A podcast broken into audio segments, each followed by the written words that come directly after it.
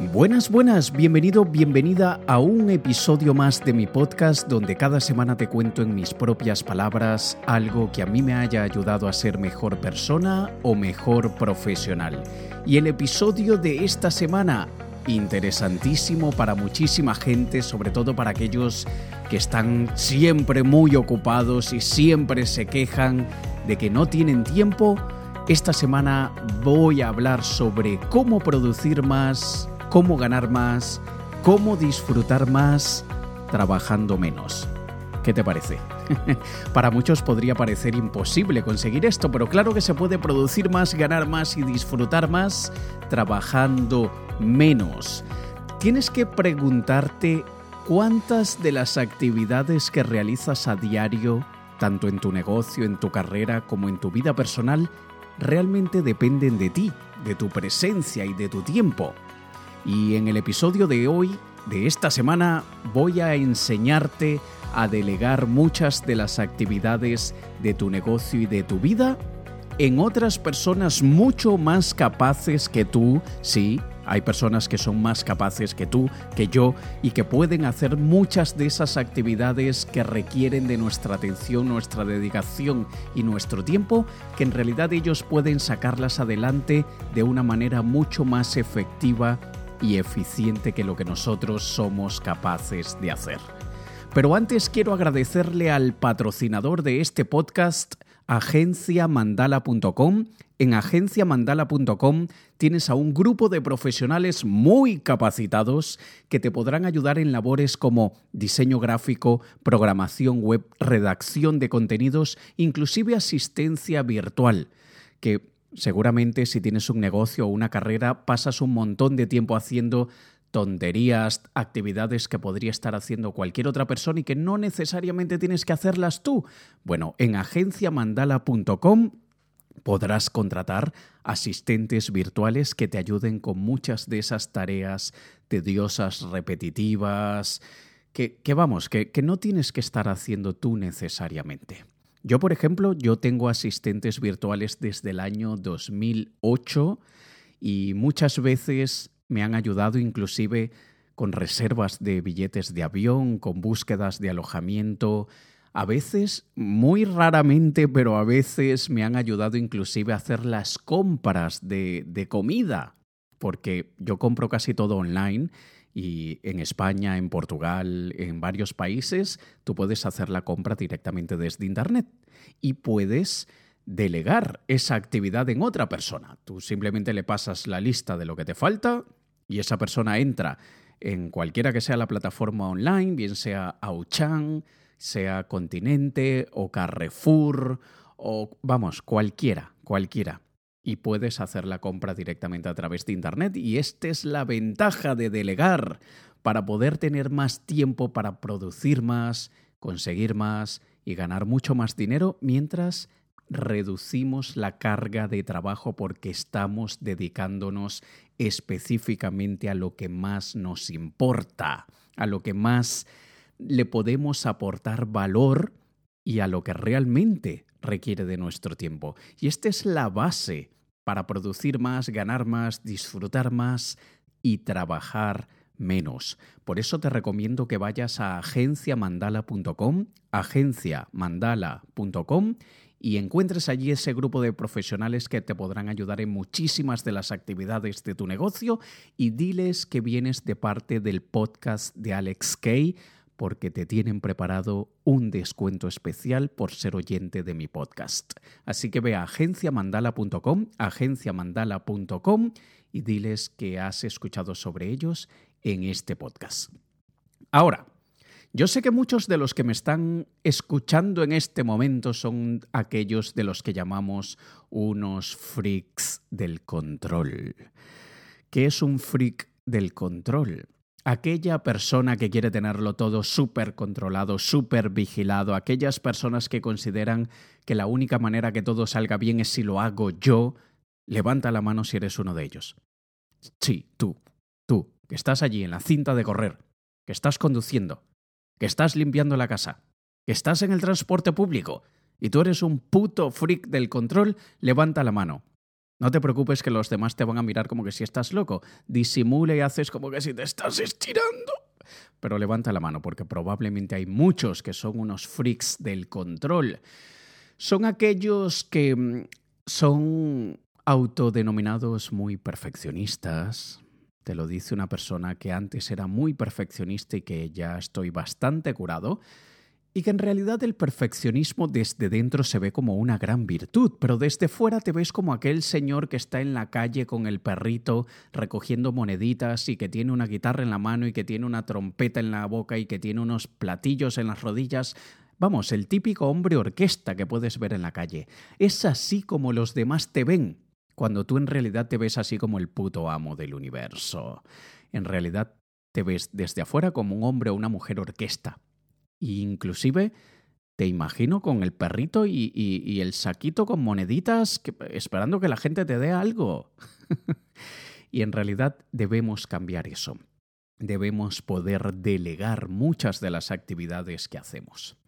Como te comentaba, desde el año 2008 yo he tenido asistentes virtuales y luego en el año 2009 contraté a la primera diseñadora gráfica, luego un programador web y para el día de hoy, en la fecha en la que estamos, haciendo un cálculo de toda la gente con la que he trabajado en los últimos 11 años, es alrededor de 150 personas que me han ayudado en diversas actividades en mi negocio.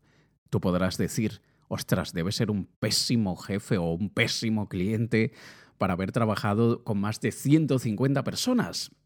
Bueno, no seré perfecto, tampoco soy tan malo, pero es porque es normal, es normal que haya mucha transición, mucho movimiento, mucha, mucha gente que va pasando por nuestra vida y nos van ayudando en momentos muy específicos y luego entran otras personas a nuestra vida. Sin embargo, tengo el placer de que varias de estas personas siguen conmigo hoy, luego de tantos años. Hay muchos que no, pero hay un pequeño grupo de personas que siguen conmigo luego de todos estos años. Y yo, en el año 2012, este episodio del día de hoy, lo que te voy a comentar el día de hoy, empezó como una conferencia que di en el reino de Bahrein, en el Golfo Pérsico, y que di en Dubái, Emiratos Árabes, por allá por el año 2012, que se llamaba The Lazy Strategist. The Lazy Strategist. Esto es el estratega perezoso. el estratega perezoso quiere decir que un estratega es una persona que ve la vida como una partida de ajedrez, una persona que ve todo como una serie de movimientos que se interconectan para producir un resultado. Y un buen estratega ve en su mente dos o tres movimientos por adelantado. Un buen estratega, si está sentado delante de un tablero de ajedrez y le toca mover, él no va a mover una pieza y ya está. Él va a mover la pieza que él considere que luego de hacer dos o tres movimientos con otras piezas más, lo va a acercar al objetivo, que en este caso es hacerle jaque mate al adversario. Y de la misma manera tenemos que pensar en la vida. Muchísimas veces debemos planificar movimientos por adelantado y sabemos que esta decisión que tomamos ahora nos está poniendo la mesa, como se dice, nos está extendiendo la alfombra para actividades que vienen después. Ahora, debo advertirte, lo que compartiré contigo refleja aspectos de mi filosofía, estilo y punto de vista, y es posible que pueda herir algunas sensibilidades, ¿vale? Yo creo que luego de tanto tiempo que llevo en este podcast y aquellos que me escuchan desde hace tiempo dirán, y todavía haces una advertencia como que si no te conocemos.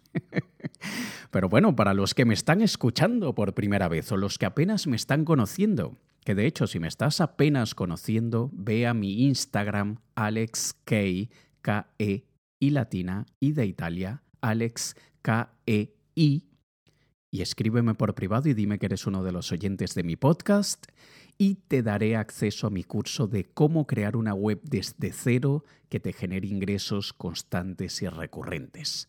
¿Por qué hago esto? Porque quiero saber que estás allí del otro lado escuchándome y quiero saber que eres una de aquellas personas que de alguna manera le ha sacado algo de provecho a mis podcasts. Ahora, vamos a empezar hablando por un tema muy polémico y lo vamos a sacar ya ahora aquí de entrada, eh, empezando, relativamente empezando. ¿Cuánto llevo ya? Ya llevo 10 minutos hablando tonterías. Mentira, creo que no he hablado tonterías. Creo que te he dicho ya algunas cosas muy interesantes. Pero el hecho es que vamos a empezar hablando de geoarbitrage. ¿Qué es geoarbitrage? Vamos a ver, arbitrage es una palabra arbitraje, en español puede significar algo totalmente distinto, pero arbitrage es el acto de aprovechar la diferencia de precios de diferentes mercados para sacar un beneficio. Básicamente es lo que más del 80% de los comercios hace, que es comprar barato para vender caro. Eso es arbitrage. Lo hace probablemente tu jefe, lo haces tú si eres empresario, lo hacen muchísimas, muchísimas personas y profesionales.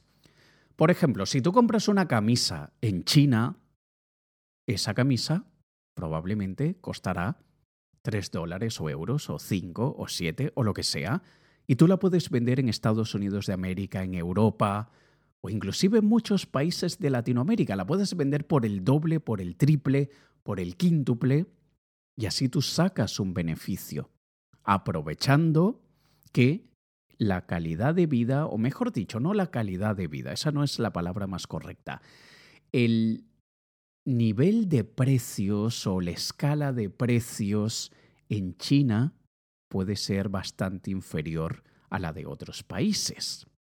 Y es aquí donde entra la parte polémica porque muchísima gente critica que se delegue critica que se contrate a personas de países menos favorecidos y luego de alguna manera consideran que se les está explotando usándolos para beneficio de países que tienen mejor poder adquisitivo. Y eso tiene sus matices, atención, porque te cuento lo que yo he hecho durante muchos años y tú juzgas como tú quieras. Pero la primera vez que yo contraté un programador, lo contraté, lo contraté perdón, en la India. Y en la India, al igual que en China y muchos otros países, el, lo que gana un programador es bastante inferior a lo que ganaría en Europa, por ejemplo. Y ni te quiero contar de lo que ganaría un programador en Estados Unidos de América. Y yo recuerdo que la primera vez que encontré un programador, que contraté a un programador, le pregunté, ¿Cuánto dinero necesitas tú para alimentarte a ti y a tu familia? Él se llamaba Sumra, ese era el nombre del programador, y me comentó que tenía una esposa y dos hijos. Y él me dijo que necesitaba 300 dólares al mes. Escucha, 300 dólares al mes. Esto en muchos países no te, no te alcanza ni para la compra de la comida. Pero 300 dólares al mes es lo que él necesitaba para pagar su, su vivienda, pagar sus gastos, comida para cuatro personas en la India. En España, para que tengas una idea, pagar eh, casa, comida, educación y tal para tu esposa o tu esposo y dos hijos, vamos, depende del nivel de vida de cada quien, pero eso podrá estar entre 3.000, 4.000, 5.000 euros al mes, más o menos. A ver, quizá me he quedado corto para algunas familias, quizá algunas familias más ahorradoras me habrán dicho que qué exagerado soy. Pero muchísimas familias viven con 2.000, 2.500 euros al mes en España. Bueno, viven, no, sobreviven. Pero para que compares con el nivel de vida de Europa o específicamente España con la India. Y él cuando me dijo que él necesitaba 300 dólares para alimentar a su familia y pagar sus gastos, yo le dije, ok, te voy a pagar 350 dólares al mes. Igual era un valor muy bajo para mi realidad, pero era ligeramente superior para su realidad. Y nosotros no necesariamente podemos pensar o inmediatamente juzgar que estamos explotando a gente de otros países donde ganan menos, porque si les estamos pagando más de lo que cualquier empresa local les pagaría a ellos, ¿cómo lo van a considerar ellos mismos explotación? Si cualquier empresa local le hubiese pagado a este programador muy probablemente 250 dólares al mes. Y es aquí donde nosotros no debemos sentir que estamos aprovechándonos de la, entre comillas, dificultad de otros países si podemos más bien pagarles más de lo que les pagaría cualquier persona en sus países. Es bastante habitual que contraten a personas de Honduras, de Nicaragua, de Bolivia, de Perú, de Colombia inclusive, de Venezuela, porque lo que se gana en esos países mensualmente es bastante inferior que lo que se gana en otros países. Y tú me dirás, bueno, si yo vivo en uno de estos países, entonces estoy jodido, ¿no? no, no, porque siempre hay alguien en otro país que puede cobrar menos que lo que cobras tú en tu país. Y mira el caso de China, mira el caso de Vietnam, de Laos, de, de, de tantos sitios donde ganan menos de lo que ganas tú. Hay países donde ganan menos de 50 dólares al mes, donde una persona por ir a trabajar 40 horas por semana a una empresa que no lo valora, con un jefe que no lo valora y haciendo un trabajo que detestan, ganan 50 dólares al mes. ¿Tú crees que tú en México o en Panamá o en Costa Rica, en fin, en cualquier país, tú crees que no le puedas pagar a esa persona 100 dólares al mes? Es decir, el doble de lo que esa persona ganaría en, em, en una empresa local tradicional. Claro que sí. Pero bueno, te recuerdo y te repito, esto es un tema polémico y yo sé que hay algunas personas que no estarán de acuerdo porque sé que hay muchas personas que defienden que todo debe ser eh, pagado como ganarían internacionalmente y me parece también, por cierto, muy gracioso, entre comillas, gracioso, cuando toda esta gente que en el caso de España, te voy a hablar en el caso de España específicamente, que se quejan, critican, inclusive atacan a empresas que producen su mercancía en países como China, como India, dicen que no, esto tiene que ser eh, hecho en España con mano de obra española, porque además de generar más puestos de trabajo en España, no se explota a la pobre gente de esos países. Esta gente se han realizado estudios y se le han preguntado, vale, en las tiendas donde tú compras y las marcas que tú compras, que normalmente producen en China, en la India, en Vietnam, etcétera, etcétera, si traemos toda la producción a España, con lo que son los sueldos en España, con lo que son los impuestos en España, ¿tú estarías dispuesto a pagar el triple? Adivina cuál es la respuesta del 99%. No. Ah, no, no me digas porque es que todo encarece, encarece todo. Y si estás dispuesto a pagar el triple, entonces, claro, con mucho gusto nos traemos toda la producción.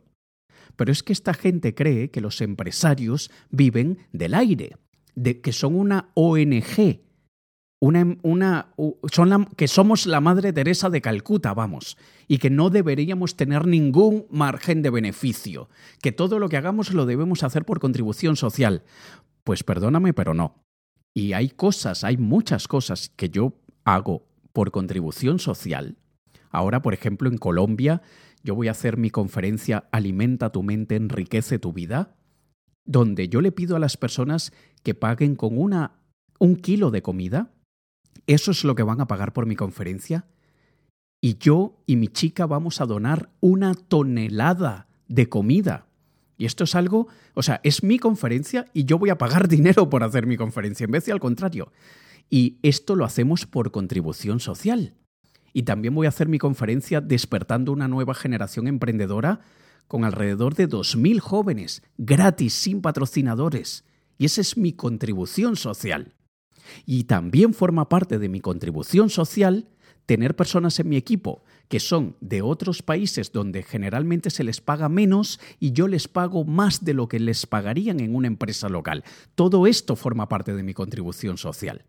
Pero no podemos esperar que cualquier empresario, que todos los empresarios, todo lo hagan simplemente por, por contribución social, porque entonces deja de ser negocio. ¿Y sabes cuánta gente se iría a la calle porque un empresario no tiene margen de beneficio? no tienen noción y por eso hablan desde la ignorancia. Simplemente considero que hay que valorar, respetar y pagarle un poquitito más, o medianamente más, o bastante más, a las personas de esos países que lo que les pagarían normalmente cualquier otra empresa para que nosotros podamos tener un buen margen de beneficio. Y todo esto lo puedes aplicar e implementar en tu, vida, en tu negocio. Y como te digo, en el caso de los chicos de agenciamandala.com, los chicos de agenciamandala.com liberan muchísimo trabajo. A mí, a personas como Víctor Hugo Manzanilla, Lasse Rugiainen, personas que probablemente tú conozcas. Agenciamandala.com son, los, son las manos, el equipo que están detrás de todos estos profesionales, yo incluido. Yo además tengo la gente de mi agencia que me ha trabajado conmigo durante muchísimos años, que es Digualia, y también a veces contrato a otra que se llama Virtuance, pero la calidad, dependiendo de lo que necesite, dependiendo de lo, qué tan ocupados estén los chicos de las otras agencias, la calidad es brutal en cualquiera. Así que es algo que debemos considerar sin creer que estamos explotando a nadie, ¿vale? Ahora, ¿cuáles actividades deberías delegar? Bueno, todo aquello que podría hacer cualquiera, todo aquello que no necesariamente tengas que hacer tú. Todo eso lo puedes delegar. Tú te tienes que preguntar, ¿esta actividad, esto que tengo delante, ¿de verdad tengo que hacerlo yo? ¿Sí o no? A ver, de poder y de tú creer, entre comillas, creer que lo podrías hacer mejor, pues muchos dirán 100% de las cosas que tengo que hacer. Pues mentira, mentira. Yo, por ejemplo, no necesito hacer la compra yo. No, pero es que alguien me va a comprar algo que a mí no me interesa o es que esa persona no sabe ver si el plátano está maduro. No seas ridículo, por favor. y muchas veces necesitan simplemente que les expliquen bien. Eso es todo. Y a veces a la persona le toma un par de intentos o tres en pillar cómo te gusta a ti las cosas. Pero vamos, que, si te pasas por. Si, si te dedicas, si, si le das tiempo a esa persona para entenderte y conocerte, claro, que entonces te va a pillar como, como te gustan a ti las cosas. Pero tú tienes que delegar todo aquello que podría hacer cualquiera. ¿Qué más? Tienes que delegar todo aquello en lo que no eres bueno. En lo que no eres realmente bueno. No tienes idea cuántos emprendedores cometen el garrafal error de querer hacer el diseño ellos mismos, de querer montar su sitio web ellos mismos, de querer editar sus vídeos ellos mismos, de crear contenidos en temas que ni ellos mismos dominan. Alex, pero es que no tengo dinero. Entonces búscate un trabajo, coño porque no puedes ser emprendedor, profesional, empresario eh, eh, con las uñas arañando lo mínimo, porque es que nadie monta un negocio de esa manera y le va bien. Así que tú tienes que preguntarte en qué soy bueno realmente, en qué soy realmente bueno.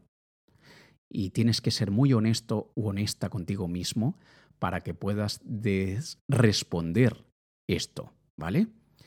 Ahora, ¿cómo te preparas mentalmente para delegar. Primero tienes que evidentemente tomar la decisión y luego asumir que hay personas que son mejores que tú y que no necesariamente las cosas tienen que hacerse igual que tú las haces para que funcionen. Hay mil caminos para llegar a Roma y te debes concentrar en el resultado, no en cómo se llega al resultado. Porque claro que mi manera es mi manera, y quizá no me guste la manera de otras personas simplemente porque no la definí yo, porque no sería la manera como yo lo hiciera, pero si el resultado es igual o muy similar, ¿qué más da cómo llegamos al destino?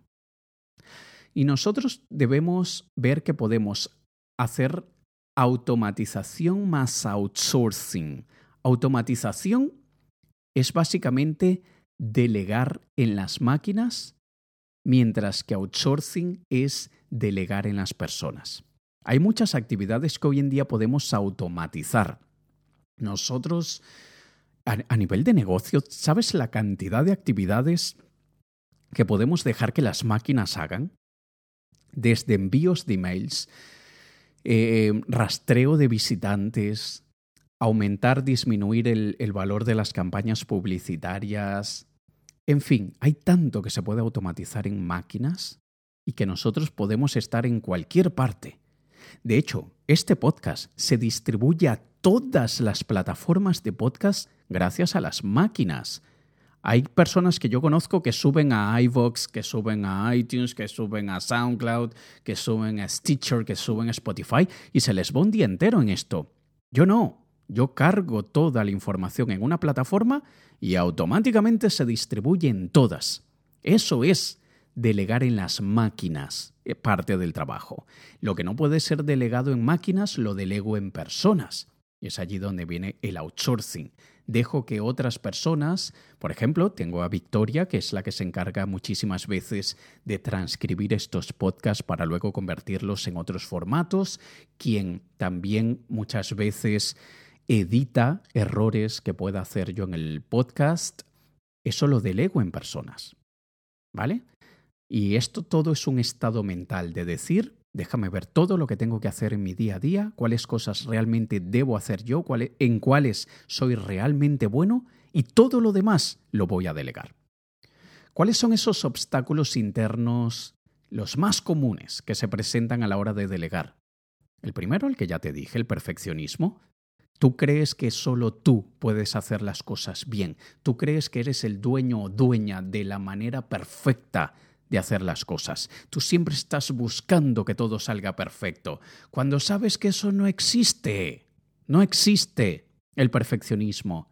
Inclusive cuando tú crees que está perfecto, muchísimas personas le van a encontrar un montón de errores. Así que no te confundas. Otra de las razones es el workaholismo, el trabajolismo. Eres un trabajólico, un workahólico. Estás adicto al trabajo. Quieres que solamente quieres pasar todo el día trabajando tú hasta altas horas de la noche, perdón, casi me quedo sin voz, hasta altas horas de la noche y esto hace que no quieras delegar. También el egocentrismo. Quieres ser tú el protagonista de todo lo que haces. Quieres ser tú la persona que estés orgullosa de lo que se hizo. Quieres ser quien se lleve todo el mérito, todo el crédito. Y esto es ridículo. Si quieres ir rápido, ¿cómo se dice? Se me ha olvidado el proverbio africano. Si quieres ir rápido, camina solo. Si quieres ir lejos, camina acompañado. Eso es. Entonces, si queremos evidentemente hacer las cosas rápidas, las hacemos nosotros, pero estamos agobiados de tantas cosas que tenemos que hacer. Pero si queremos llegar muy lejos, debemos ir acompañados y dejarnos ayudar. ¿Cuáles son algunos errores que debes evitar a la hora de delegar? Primero, no tener ni puñetera idea de lo que quieres.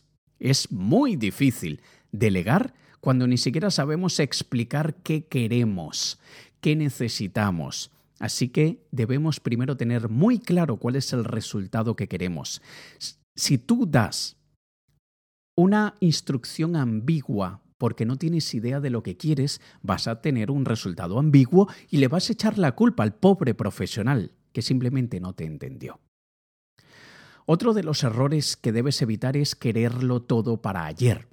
Tú dices, bueno, si lo voy a delegar en otra persona, pues lo que a mí me toma dos horas, quiero que me lo entreguen en 30 minutos. Como que si esa persona no tiene familia, no respira, no come, no caga, como tú. Tienes que darle tiempo a la persona y tienes sobre todo que tener consideración de la carga de trabajo que puedas haberle asignado a esa persona o que esa persona ya tenga en su vida diaria. Así que vamos a darles tiempo suficiente y evitar quererlo todo para ayer. Eso también tiene relación con lo de creer que los demás, perdón, de lo que de lo que es ser un puto micromanager. ¿Qué es un puto micromanager? Aquella persona que le envía asignaciones a alguien y diez minutos después le dice ¿Cómo vas? ¿Ya tienes algo?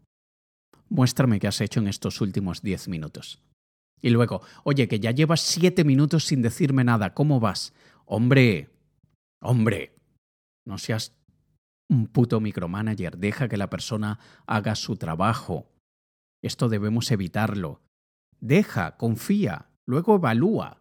Y si tú ves que luego de varios intentos no, la persona no da pie con bola, como se dice, pues tocará buscar a otra. Pero da, da la oportunidad que la otra persona comprenda lo que quieres, ya aprenda cuál es tu estilo y te pueda dar algo bastante similar a lo que quieres.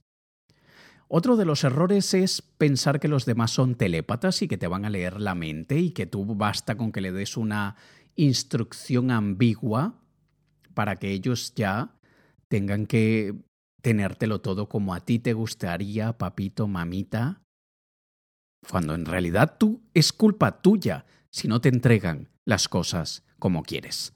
No podemos pensar que los demás nos leerán la mente, porque eso no existe. A mí me pasó y me pasó algo muy curioso cuando, le, le, dije a un diseñador de Bangladesh, se llamaba Rajiv, yo necesitaba hacer un banner y le di una instrucción sumamente escueta pensando que él era telépata. Y yo le dije, Rajiv, necesito que busques una imagen, una foto que represente al típico empresario exitoso. No tengo nada concreto en mente, simplemente busca una imagen que ilustre la típica imagen de hombre exitoso. Esto, esto fue toda la instrucción que le di a un chico de Bangladesh. ¿Cuál crees que fue el resultado? Que me entregó la foto de uno de aquellos eh, señores muy adinerados del, del sureste asiático, todo lleno de oro, cadenas, en un traje muy extravagante, con, y con un sombrero de aquellos muy raros que usan por aquellos lados. Eh, porque es que si yo no fui más claro, evidentemente esa era la imagen de un hombre muy exitoso para él, para su cultura. Y lo mismo me pasó con otro que, que en aquella época le dije que necesitaba un banner para una tienda de pesca estoy hablando hace más de 10 años, y le dije que buscara una imagen atractiva, llamativa, de un pescador. Y me encontró una imagen de un hombre con una lanza. Es que no te lo puedo describir aquí en el podcast, pero vamos, que si tú ves, tú crees que... Nada, no voy a seguir comentándolo. Pero tenemos que dar instrucciones muy claras. Muchas veces creemos que fuimos suficientemente claros y explícitos y no lo fuimos. Así que tenemos que preguntarnos mil veces y de mil maneras, ¿esto lo entendería un niño de cinco años? Y peor, ¿esto lo entendería un niño de cinco años del otro lado del mundo? Lo otro que tenemos que pensar es, ¿qué hacemos cuando no tenemos suficiente trabajo que darles? Porque contratamos un asistente virtual o contratamos un diseñador, un programador, un editor de vídeo y no tenemos suficiente trabajo. Bueno, primero tenemos que pensar si los contratamos por trabajos específicos o si los contratamos de manera fija. Pero una cosa que yo solía hacer cuando el equipo fijo no tenía mucho que hacer, hacía lo que llaman hackatones. Que básicamente el hackatón viene del mundo de los programadores, donde les ponían un reto o desafío para que ellos encontraran una solución y luego le daban un premio a la persona que encontrara la mejor solución. Pero esto se puede hacer con, diseñadores, con escritores, con, asistentes virtuales. Les podemos dar problemas, entre comillas, o retos o cosas que no tenemos ni idea cómo solucionarlas nosotros mismos y les pedimos que ellos busquen una manera creativa de hacerlo. Evidentemente sin esperar que, que, vayan a encontrar una solución genial, porque muchas veces ese no es el trabajo de ellos. Si hemos contratado muy buenas manos, no podemos esperar que tengan muy buen cerebro. Eso no quiere decir que esperemos que sean tontitos. No, pero tenemos que entender que cada persona tiene habilidades distintas y no podemos esperar que probablemente un muy buen diseñador o muy buen redactor sea también un muy buen estratega o un muy buen pensador. No. Pero bueno, los hackatones es una manera de darles trabajo en aquellos momentos más mm, flojos, digamos, donde hay menos trabajo, y así también nos ayudan a sacar algunos problemillas que tenemos delante. Otra cosa que podemos hacer es asignarles trabajos de proyectos futuros proyectos futuros que en este momento no estamos desarrollando, pero que sabemos que más adelante desarrollaremos. Entonces aprovechamos los momentos muertos para asignarles trabajo que nos puedan quitar del medio. Y de esta manera ya vamos rellenando quizá momentos en blanco que tenemos con el equipo. Ahora, ¿dónde encontrar profesionales? Bueno, podemos encontrar profesionales freelancers en plataformas como Workana, como Workana, por cierto, es W o W O R K como work, como trabajo, y termina en ANA. También puede ser en Digualia, que es la agencia que a mí me, me hace prácticamente todo, en freelancer.com, inclusive en LinkedIn o en agenciamandala.com. Agenciamandala.com, el patrocinador de este episodio. Allí hay que ver que hay ventajas y desventajas de, por ejemplo, irse a una página de estas de freelancers como Workana versus contratar una agencia como agenciamandala.com. La desventaja de ir a una página tipo Workana es que tú tienes que hacer la selección, tú tienes que hacer las pruebas, tú tienes que monitorizar el trabajo, tú tienes que ver si todo sale bien o si sale mal, contratar a otros profesionales. La ventaja de contratar una agencia tipo agenciamandala.com es que ellos hacen la selección, ellos hacen las pruebas, ellos monitorizan el trabajo y te quitan mucho trabajo. Es como delegar el delegar. Así que ya estás delegando la acción de delegar en una agencia. Y esto es súper, súper útil. Y esto en realidad te va a ayudar muchísimo. Y esa es la ventaja de ir a agenciamandala.com y decirles que me estás escuchando. Sí, disculpa que sea tan pesado, pero si han tenido la cortesía de patrocinar este podcast que tú escuchas de manera gratuita, pues vamos a darles un aplauso, claro que sí. Así que ve a agenciamandala.com y encuentra allí muchos profesionales que te puedan liberar muchísimo tiempo. Y ahora, ¿qué pasa con aquellos que dicen, ¿y si me roban las ideas? ¿Y si ese profesional me roba las ideas? Bueno, primero tú tienes que entender que las ideas no te pertenecen. Las, ideas están por allí colgando en el aire y muchos al mismo tiempo las tomamos y algunos las utilizamos y las implementamos con muy buenos resultados, mientras que otros no las implementan siquiera. Así que no debemos creer que las ideas son nuestras, sino que las ideas nos pertenecen a todos y el que mejor las implemente es aquel son aquellos que van a obtener los mejores resultados. Así que no te preocupes porque te roben las ideas, porque las ideas no son tuyas, sino que nos pertenecen a todos por igual. Y aquí te he dado varios tips, varios consejos de cómo yo delego, de lo que yo hago para delegar, de lo que yo hago para poder producir más, ganar más, disfrutar más, trabajando menos. Esto es como todo, como todo, requiere práctica, requiere de entrenamiento. Empieza con una actividad. Suelta el mando, delega, deja que otras personas hagan, porque tú no eres el único que harás las cosas bien. De hecho, estoy prácticamente seguro que haces muchísimas cosas de manera mediocre, igual que yo e igual que todos. Por eso es que tenemos que apoyarnos en otros profesionales.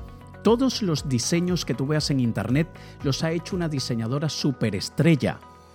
Yo no sería capaz de hacer algo siquiera mínimamente similar, sino que he dejado que excelentes profesionales hagan mis diseños, la programación de mis sitios web, la edición de mis vídeos, la edición de este podcast, porque ellos son mucho mejores de lo que soy yo en todas estas actividades, mientras que yo soy un muy buen estratega asesor de imagen, persuasión, autoridad e influencia, ellos son muy buenos en esas actividades. Y te recuerdo, ve a agenciamandala.com, el patrocinador de este episodio. En agenciamandala.com encontrarás ese grupo de profesionales de excelente calidad y con un, muy buen precio. Y con mejor precio aún si les dices que vienes de parte de este podcast en agenciamandala.com encontrarás ese grupo de personas que te ayudarán a liberarte de muchísimo trabajo y que te ayudarán a producir más, ganar más y disfrutar más trabajando menos. Nos escuchamos en el próximo episodio de este podcast. Te ha hablado Alex Kay. Un saludo.